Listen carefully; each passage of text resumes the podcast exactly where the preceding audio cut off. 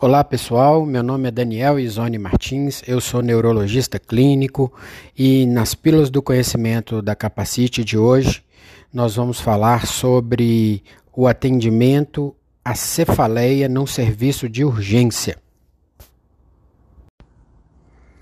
Tendo em vista o atual cenário de saúde no Brasil, no qual a maior parte dos serviços de urgência não apresentam um neurologista disponível para atendimento na porta de entrada, é importante que os clínicos, os cardiologistas e os emergencistas estejam é, preparados, adquiram conhecimento com relação às questões mais importantes do atendimento à cefaleia no pronto-socorro, que seriam basicamente é, o diagnóstico da cefaleia, quando pedir o exame e de que maneira medicar este paciente. A título de exemplificação, gostaria que vocês pensassem acerca da, acerca da conduta que vocês adotariam diante do caso clínico que eu vou relatar aqui.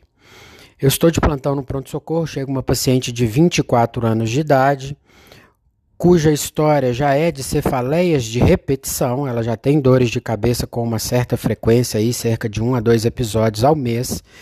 E essa paciente me relata que começou com uma cefaleia há cerca de seis horas. A dor é unilateral, inicialmente leve, e com 30 a 40 minutos ela atingiu seu auge, chegando num, numa escala de dor 10 em 10, associando-se à dor vômitos, luz e barulho incomodam muito, foto e fonofobia. A paciente, no momento do auge da dor, não conseguia se locomover, tinha que ir para um quarto escuro, ficar quietinho.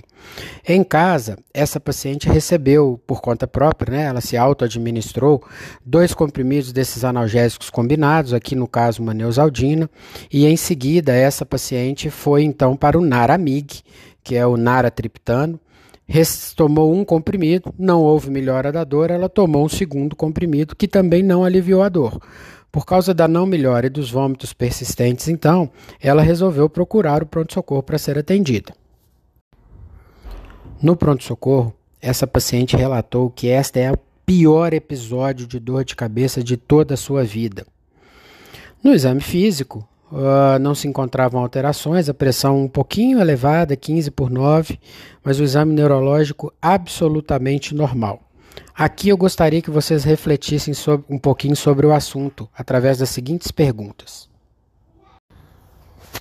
Baseado então nesse caso clínico, eu gostaria que vocês refletissem basicamente sobre três perguntas. A primeira, qual o diagnóstico dessa paciente? Baseado em quê? Quais são, vocês conhecem, quais são os critérios diagnósticos das cefaleias primárias mais comuns? A segunda pergunta é: é hora de se pedir um exame para essa paciente? Quando eu devo solicitar? Quais são os sinais de alerta que me fazem pensar em uma cefaleia não primária e nos direcionam para uma cefaleia secundária? E terceiro, qual a melhor conduta a adotar para essa paciente? Que medicação ofertar? Qual a sequência de medicações? Quanto tempo aguardar para ver se as medicações fizeram efeitos ou não? Então, pessoal, pensaram aí um pouquinho? Refletiram sobre as perguntas? Vamos dar sequência aqui então ao nosso raciocínio. É, acho que a primeira questão a ser respondida no pronto-socorro é: existe na história e no exame físico dessa paciente algum sinal de alerta, algum sinal de alarme que me faça direcionar o raciocínio é, para a propedêutica? Eu tenho que pedir no exame desse paciente obrigatoriamente no pronto-socorro? Se o paciente então queixar para você que esta é a primeira dor de cabeça da vida, ou a pior dor de cabeça da sua vida, mesmo que o quadro clínico nos lembre uma enxaqueca, é obrigatório que se peça uma tomografia no pronto-socorro. O início súbito ou após esforço, tosse, orgasmo, valsalva, também é indicativo de propedêutica.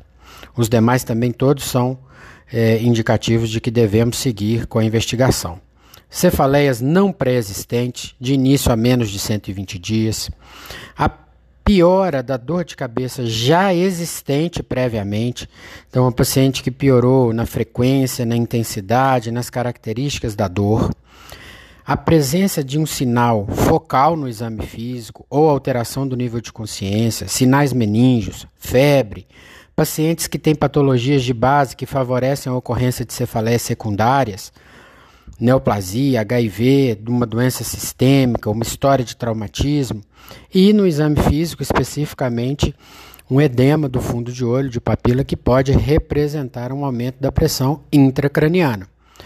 Esses pacientes precisam de uma propedêutica. Eles têm sinal de alerta para uma cefaleia secundária. Devem ser investigados. Se o paciente não apresenta sinais de alerta, a próxima pergunta a ser respondida é: ele se encaixa dentro de algum tipo de cefaleia primária? E aí os tipos mais comuns são a enxaqueca ou migrânia e a cefaleia tensional. Então vamos aos critérios diagnósticos de ambas. A enxaqueca ou migrânia, a gente tem que ter tido pelo menos cinco episódios na vida.